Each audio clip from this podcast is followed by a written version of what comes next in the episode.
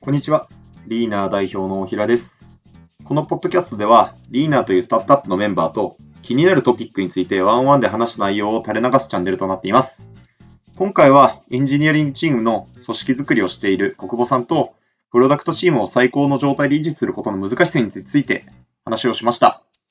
では、お仕事のお供にどうぞ。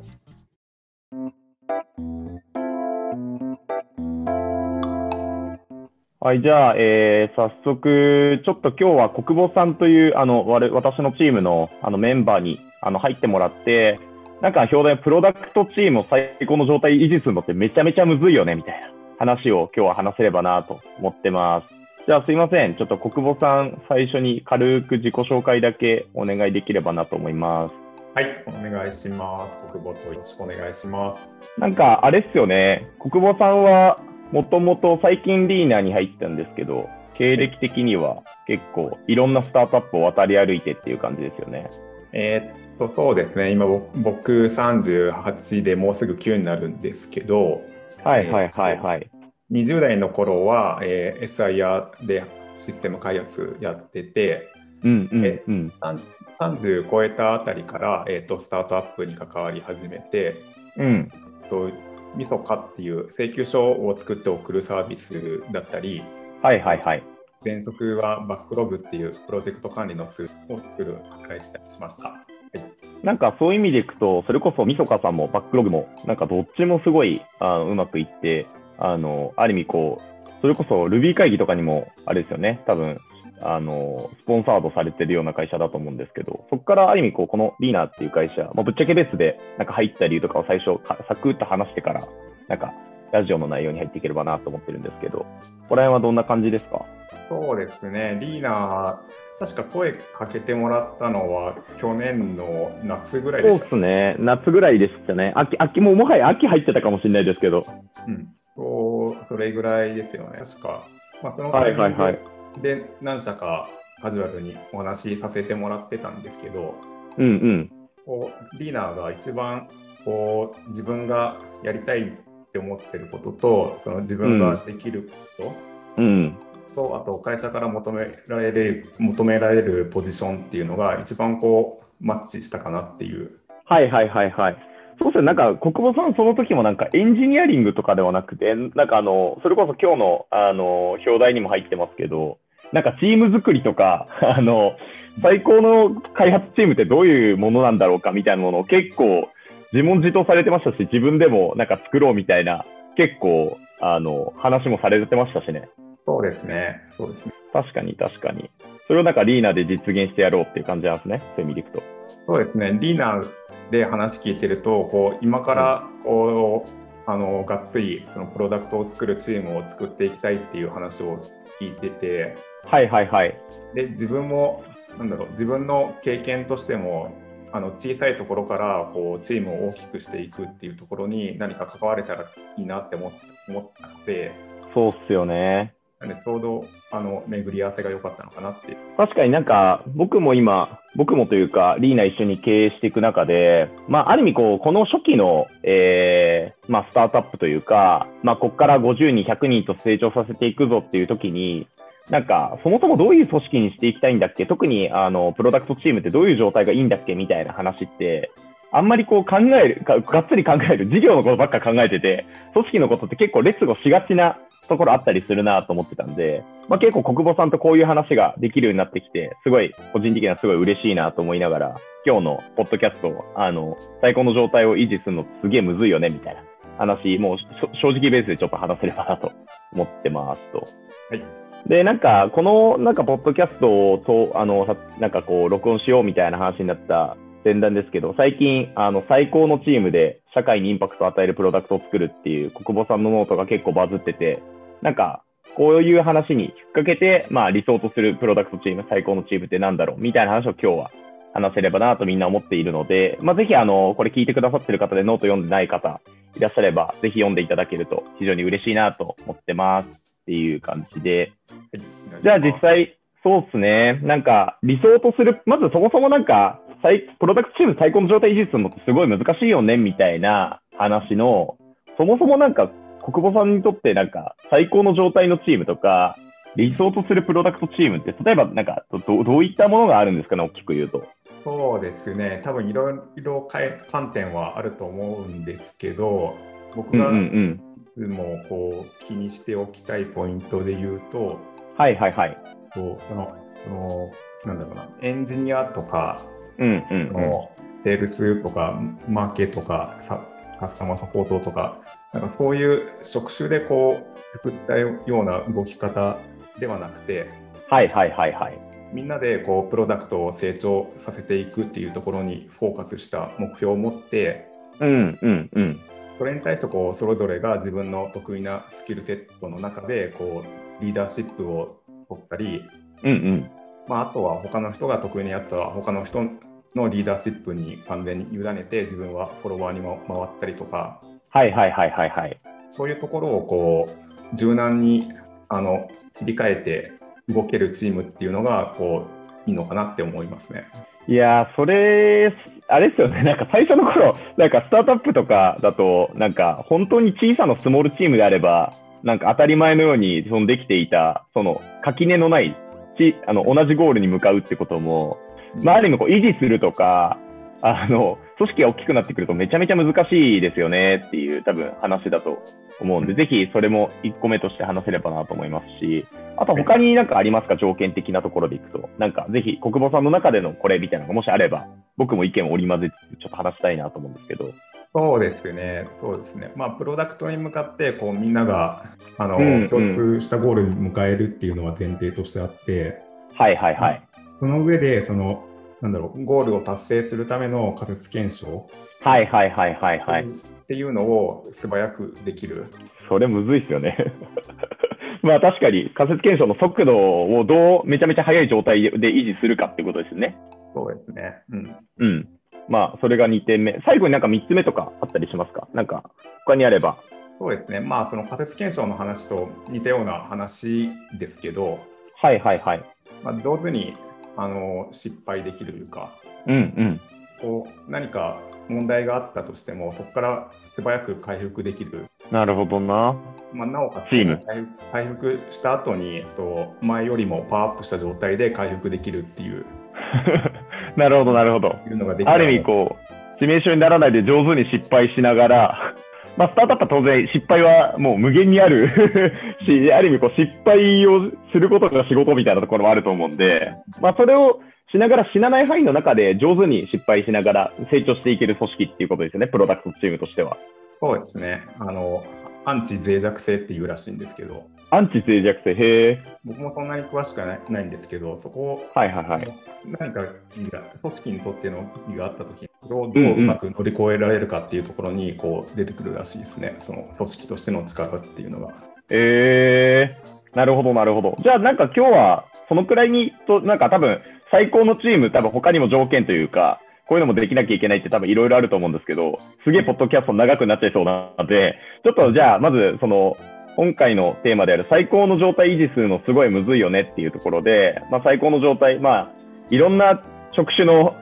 職能の人いるけど、なんかプロダクトゴールを一つのあのところにずっと向かい続けるっていうのが一つ目の条件。で、二つ目が、あの、繰り返しになりますけど、仮説検証の速度って、こうめちゃめちゃ速い状態を維持する。まあ、それを上げていく、すごい難しいよねっていう話が2個目。で、3つ目が、まあ、上手に失敗する。まあ、アンチ脆弱性みたいな話は、あの、維持するの難しいよねっていう話を、じゃあちょっと今日は3つ、ざざっと、ぜひ、なんか3、4分、5分ぐらいで僕も含めてちょっとうだうだ話せればなという感じでいければなと思ってますと。はい、お願いします。で、なんかそういう意味でいくと1個目の、なんか、まあ僕は今、あの、リーナの経営者をやってるので、なんか、マーケもビズも、えー、カスタマーサクセスも全て統括して見てたりしますけど、なんか、確かに最初の頃みんなできますよね。なんかどの組織も、なんか、いやいや、そんなのみんな当たり前のように息するようにできるでしょって一つのゴールに向かってっていうことですよね。うんこれってなんかある意味こう、国母さんの中で、なんか、この組織はすげえうまくできてて、でっかくなってるのにうまくいってて、なんか、そのコツって、なんか、ここなんじゃねえかみたいな話とかって仮説的にあったりします？そうですね。そんなにその他社の事例とかは知らないですけど、はいはいはい。多分すごごい大事だなって思うのは、えーっとうん。情報の透明性なのかなとは思いますね。情報の透明性。なるほど、なるほど。情報の透明性な。情報の透明性っていわゆるその、アクセサビリティとかそういう話ってことですか？そう、えっと、えっと、情報へのアクセスのしやすさもそうだし、そもそもはいはいはいはい。情報自体がオープンにされているかっていう。あー、なんか、そういう意味でいくと、確かになんか結構僕意外だなと思ってて、意外だなと思ったのは、なんか、あの、意外というかなんかその、エンジニアと営業とマーケとか、いろんな職種の人たちが、確かに同じような動き方にならなくなってくるのはなんでなんだろうなって今考えながらちょっと話してるんですけど、情報の透明性ってある意味こう、例えば一番会社にとって一番重要な情報って多分お客様がどういう、えーこういうことを言っているっていうような結構こう一時情報的な話もあればなんかあの経営陣とか戦略的にどっちを向いていくかみたいなトップダウン的なあのあのボトムの情報と本当にこう経営陣が何を考えているかトップの情報ってなんかどっちもあるかなと思ってるんですけどその最高のチームになっていけないというか、どんどんそうじゃなくなってって、あの情報の透明性がなくなっていき、同じゴールを目指せなくなるみたいな話の、その情報って例えば、すみません、だからどどこら辺ですか？それはですね、あの今おっしゃってくれた2通りともあると思っていて、はいはいはいはい。で特に致命的な方で言うと、その経営陣と現場との距離感が開い開いちゃう。あえー、なんかそういうの国母さんの実体験として結構がっつりあったりするんですか？そうですよね。ねえそうです、うんうん。なるほどなるほど。実際どうなんですか？なんかその、僕とかは多分その、まあ確かになんかイメージは湧くんですけど、なんか経営陣からの例えばその情報がなんか透明になってないと、なんか現場としてはこういう、あのけ現場というか組織としてはこういう感情になって、こういうところに歪みが生じてくるみたいなところって、なんか生々しく言うとどうなるんですかね？そうですね、多分一番ありそうなので、ありえっとちょっと説明が難しいんですけど、うん。こうなんだろう会社のトップの人たちが何を考えてるかわからないってなると、はいはいはいはい。こう現場の人間としては、それをどう支えたらいいのか分かんなくなっちゃうんですよね。あー、なるほど。でもなんか、そっか。ある意味、その、あれなんですかね。こう、組織が大きくなってくると、まあ、なんか一般的にその戦略とか、その情報っていうのは、なんか開示しない理由もそんなにないじゃないですか。ある意味、こう、かどんどんどんどん隠す意味もあんまなくな、ないのかなと思うんですけど、なんかプロダクトというかエンジニアリング組織を自分たちで、国母さんみたいにこう作られるマネジメントにいらっしゃるた立場からすると、うんうんなんか、こういう理由で経営陣も情報出せなくなってくるんだな、みたいな。なんか、そういうのって、なんか、どうどうなんですか？実際、なんか、なんで起こるんだろうな、みたいな、そういう話って。多分人が増えてくると、その分いろんない意見を持つ人が増えてくるので、はいはいはいはいはい。なんでそこに対してのこう説明責任というか、うん。カウンタビリティがこう必要になってくると思うんですよ。はいはいはいはいはい。で、なんだろう、そその経営陣にとはこうしていきたいと思っても、現現場の人は、いや、なんでそれ必要、今必要なのっていうふうに思う人も多分中にはいて、はいはいはい。で、そういう人たちに向けても、ちゃんとあの熱意を持って、自分たちはこう会社としてこういう戦略で行くんだよっていうところをうん。こう言えたらいいいいんですけど、あのはいはいはい。なので、その、それを熱意を持って社員に伝えるっていうところを、うん会社が大きくなっても持ってる？なるほどなるほど。いやー、それはすげえわかるな。なんか、実際あれっすよね、多分そういう意味でいくと、会社が大きくなっていったときに、今まではなんかその、なんか、ある意味こう未確、不確、未未確実性というか、なんかその、まだ決まってないようなあのことも含めて、結構オープンにあの腹割って経営陣とあの現場うん。で、まあ、あの経営陣と現場って分けるべきかどうか分かんないですけど、なんかあのチーム全体であのシェアできてたものが、あのなんかどんどんどんどん言いづらいくなっていって、なんかある意味こう、硬いことしか言えなくなってくる。うんうん。で、そうなると、なんか、うんと、なんか、最後急に確定要素だけがバコって言われてるような感じになってって、なんか、なんかその確定要素が生まれるまではいろいろこう、本当は道のりはあるはずなんだけれども、そこの情報が透明にならないと、なんか急にこう降ってきたような感じになって、なんかエンジニアチームも、なんか、あの、なんやこれっていう納得感のない目標うん。に、どんどんどんどんなってき、なんか他の営業とかマーケとか他の職能の人たちと、まあ、もうやってる仕事自体は違うので、なんかゴールもずれていくって感じなんですかね。そうですね、まさにそんな感じで、その今、リーナーもそうですけど、人がはいそんなはいはいに多くはないので、うん。なんでこう普段の仕事の中でも、あのうん。お互いのやってることとか、ちゃんと共有、ある程度できてると思うんですよ。はいはいはい。できてますね。これが人がどんどんこう2倍、3倍に増えていくと、うん。なんかむ多分なんだろうな、えー、とエンジニアから見るとこうセールスの人たち多分頑張っているんだろうけど普段何やってるか分かんないとかはいはいはいはいはい。多分その逆も全然あると思っていてなんかエンジニアの方ですごい時間使ってなんか作ってるみたいなんだけどいつまでたってもできねえなこれって ありそう。いう感じでこういろんないや、それはそうかもしれないですね。なんかそういう意味でいくと、最後にもし、国母さんの中で会があればって感じなんですけど、なんかそうならないように、ここら辺を結構担保し続けなきゃいけないかもね、みたいな、ここがキーかもね、みたいなところって、なんかど、どこら辺だと、なんか読んでます。なんかリー、例えば今リーナーの組織作ってますけど、なんかリーナーではこうしたいみたいな、その、そうですね、そこら辺あの最初の話に戻るんですけど、やっぱり僕としてはその情報の透明性っていうのはすごく意識してますね。ああ、なるほど、なるほど。こう会社として、えーっとなんだろうな会社として今どういう戦略を持っていて、うん。こうどういうプロジェクトを今も動いていて、はいはいはいはい。で、えーっとまあ、経営陣として大平さんは今こういうふうに思ってますって。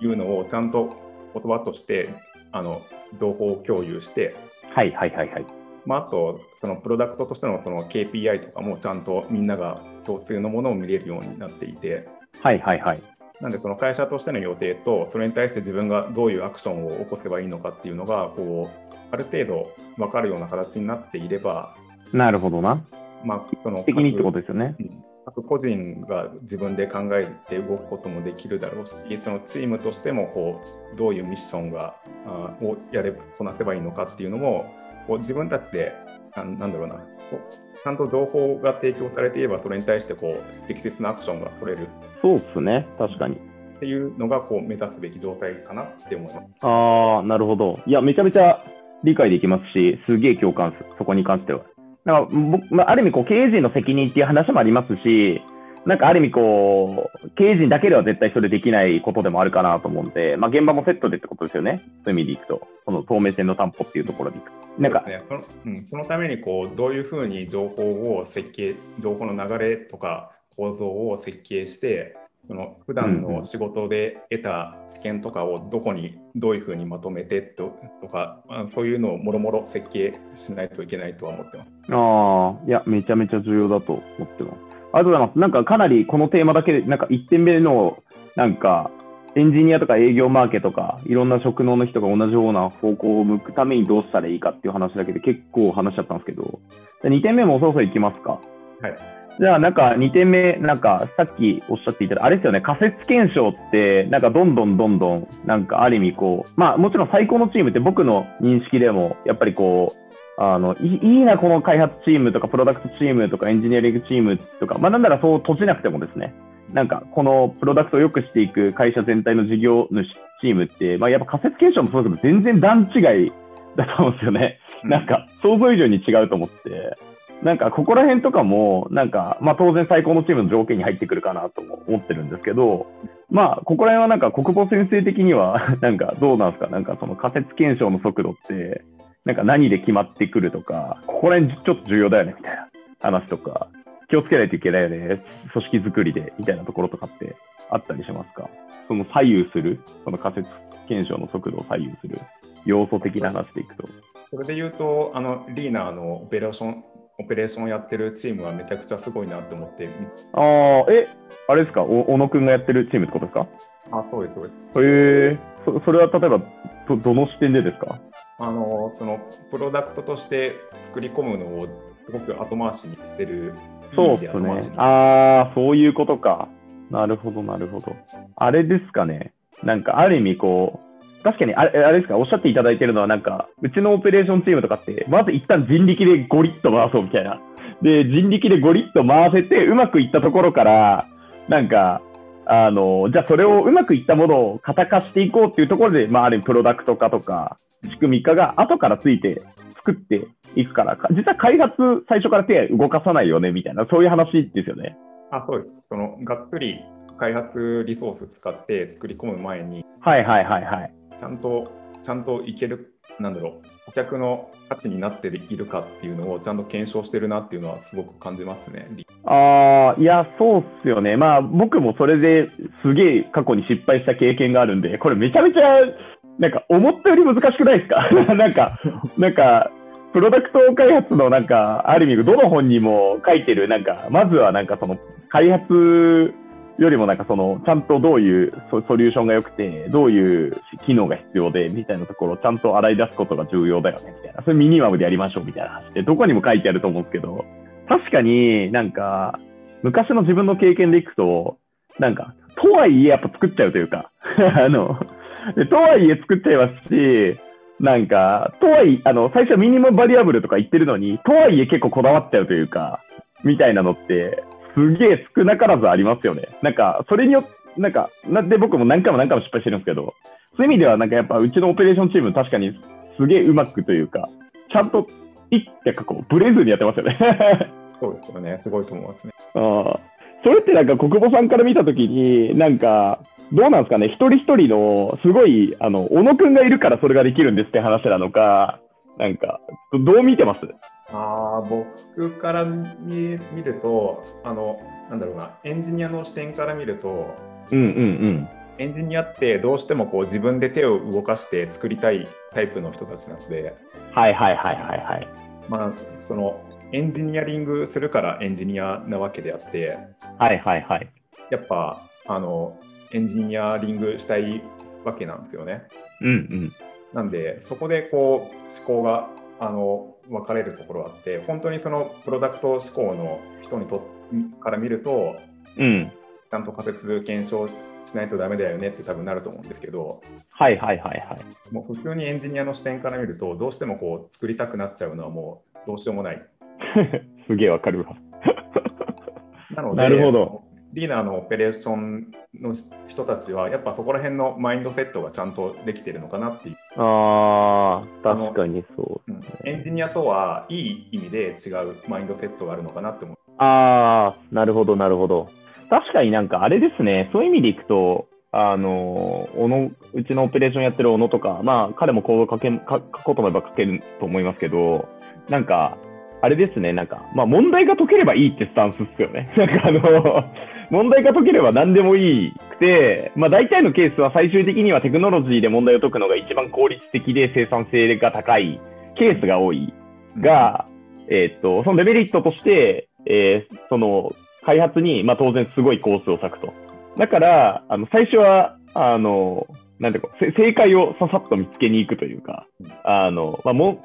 だから、ものを作って、ものを、なんか、も、なんかこう、事象解決するっていうことよりは、まあ、事象が解決されれば手法は何でもいいですっていうスタンスの人ってことですよね。うん、そうですね。ああ、まあ、それはすごいわかりますね。ある意味、いい意味でエンジニアじゃないのかもしれないですね。その、あの、さっき国母さんの言葉の定義でいくと、あの、エンジニアじゃないというか、エンジニアっぽくない。うん、そうですね。ああ、確かに。それってどうすか？あの、国母さん的にはこれから組織が大きくなっていくにつれて、なんかそういう人がどんどんどんどん増えていってほしいっていう感じなのか、いや、とはいえ結構ものづくりも、あの、こだわってやっていくようなエンジニアの人が増えていってほしいのか、みたいなところで、そのバランス的な話だと思うんですけど、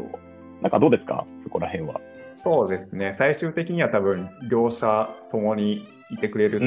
いいなと思いますね。うん、ただ、えー今現在の話に限って言うならば、うんうんうん、えっ、と、まあ、プロダクト、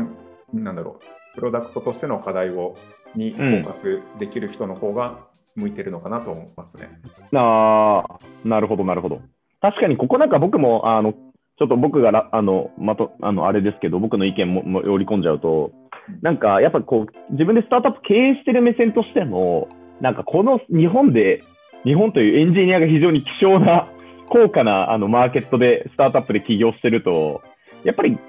自分たちが、あの、あある意味こうなんて、持ち得るアセットの中で一番貴重なけものがエンジニアリソースになるケースになってるケースの会社ってすごい多いと思うんですよね。うんうんそので、そのエンジニア、貴重なエンジニアリソースをどうあの価値を最大化するかっていうところが、まあ、スタートアップ経営する上ですごい、あの特に日本に限った話なのかどうかわかんないですけど、すごい重要になってる。まあ、リーナーもそうですし、あのすごい重要だと。で、そういう意味でも、その、最初のこの話の始まり、仮説検証どう早いまま維持するかっていう話でしたけど、ある意味こう、エンジニアリソースを、こう、の価値を最大化するっていう文脈でも、その、ある意味こう、先ほどのオペレーションチームみたいな、あの、まあ、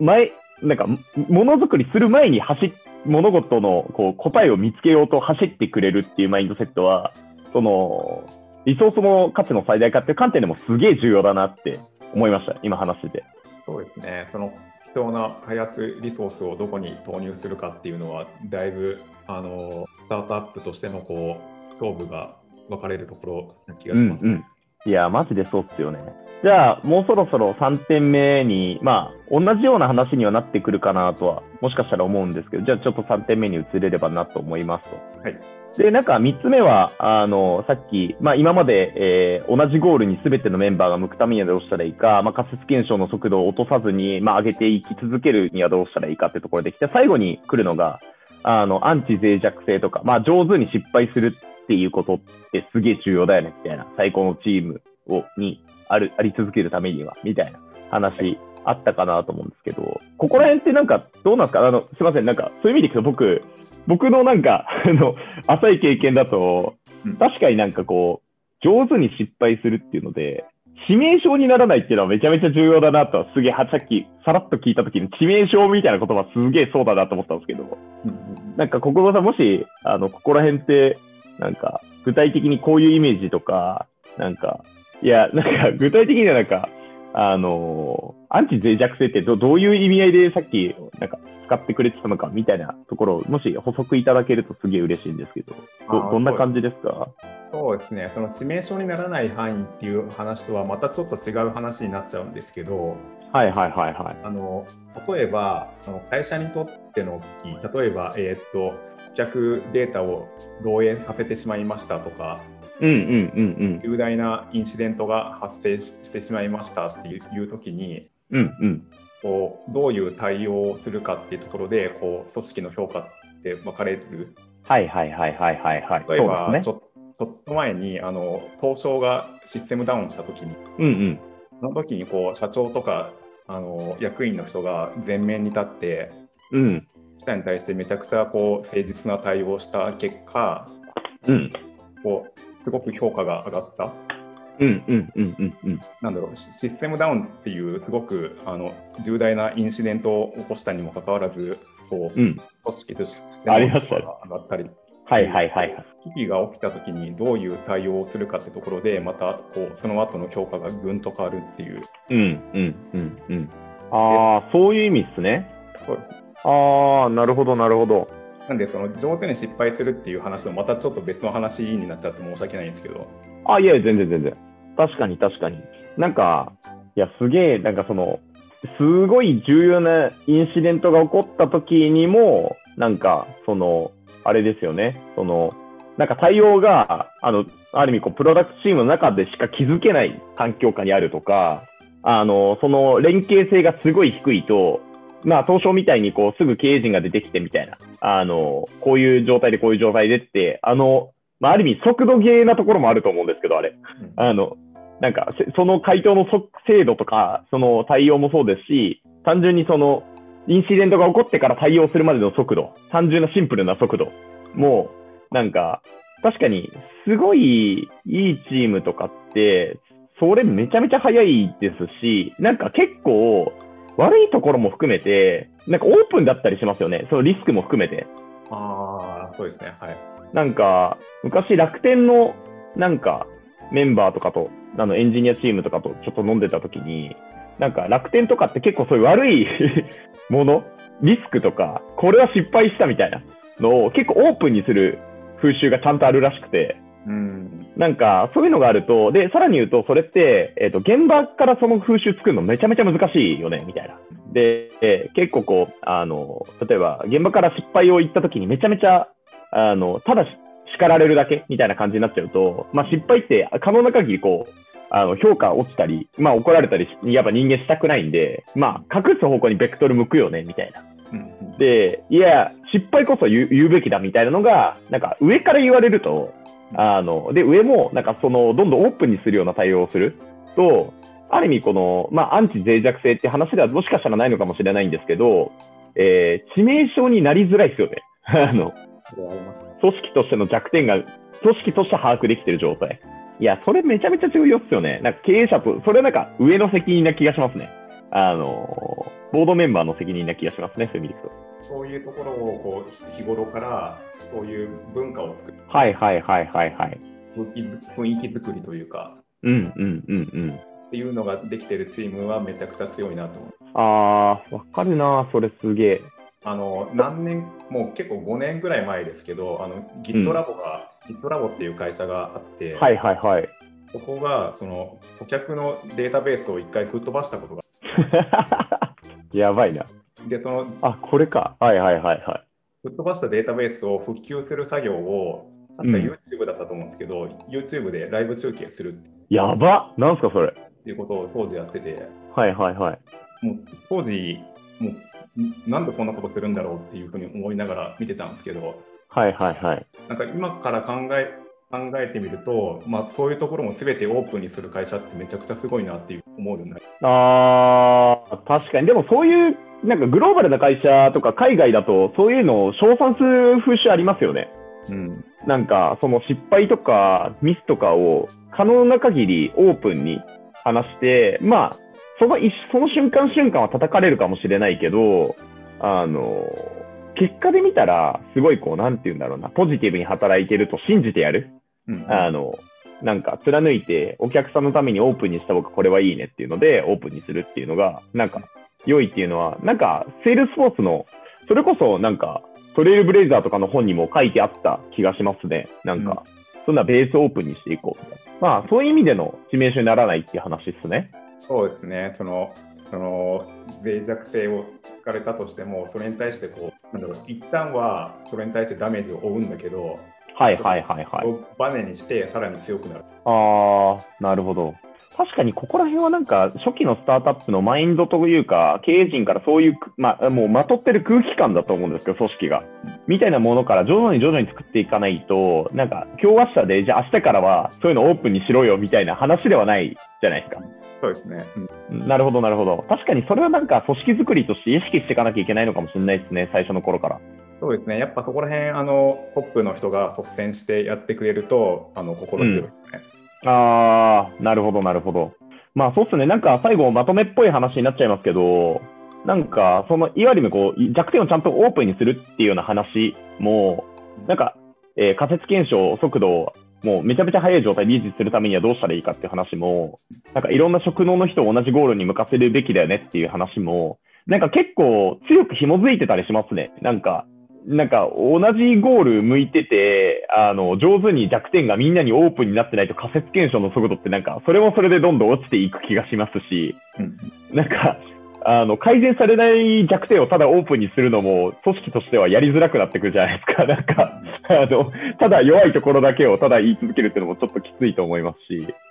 あの、同じ方向を向いてるようなチームじゃないと、なんか弱点を、なんか例えばセキュリティのプロダクトチームしか細かい詳細なところはわからないものでも、オープンにしたときに、営業とか俺らの問題じゃねえしってなってっちゃうと、なんか、これ何のためにオープンにしてんだっけって話にもなってっちゃうと思うんで、そうですね。確かに確かに。結構ひ強く紐づいてますね。その理想とするチームというか、最高とチームの条件的な話で。そうですね。やっぱそこら辺あの関連すると思いますね。そのプロダクトとかってなんだろうあるけど、そのプロダクトとかチームとかユーザーとかいろいろありますけど、うんうんうん。まあ、そういうの全部取っ払ったら最終的に残るのって人と人との関わりでしかないので、はいはいはいはいはいはい。でまあ多分今言ったことは全部そこら辺につながっていくのかなともは思います。ああ、なるほどな。なるほどなるほど。結局このなるほどプロダクトってうん。あの人が人のために作るものなので、はいはいはいはい。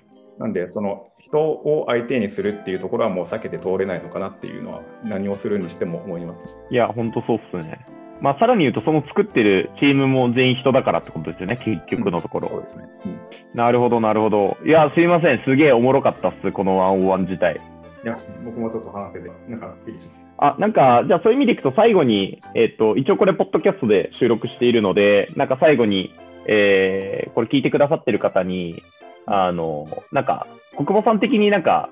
あの、俺はこういう人と働きたいよっていう人、ちょっと話してもらって、まずもし、あの、ぜひこれ聞いてくださってる方で、あの、リーナ興味ある方いらっしゃれば、あの、遊びに来てくれるとすげえ嬉しいなと思いますというところで、最後、国母さんから話していただいて、終わりにしましょうか。あはい、えーっと、そうですね、どういう人と一緒に働きたいかで言うと、まあ、リーナはまだ全然、あの、スタートアップ、うん。初期のスタートアップだと思うので、まあ、そこでこう、なんだろう、初期のスタートアップだからこそ、こう、味わえるあのものっていうのがあると思っていて、うん。で、なおかつ僕はリーナっていうのは今後、すごく大きく成長していく可能性あると思っているので、はいはいはい。なんで、こ思いますよこう小さいところからこう大きく成長していく過程を一緒に味味わいたいっうん。て思えるような人うんうん。と一緒に働きたいなって思います。いやー、頑張って成長させていきましょう。よし、じゃあ、すみません。えっと、毎週月曜日にまた、ポッドキャストを気が向いたら、あの、会社の101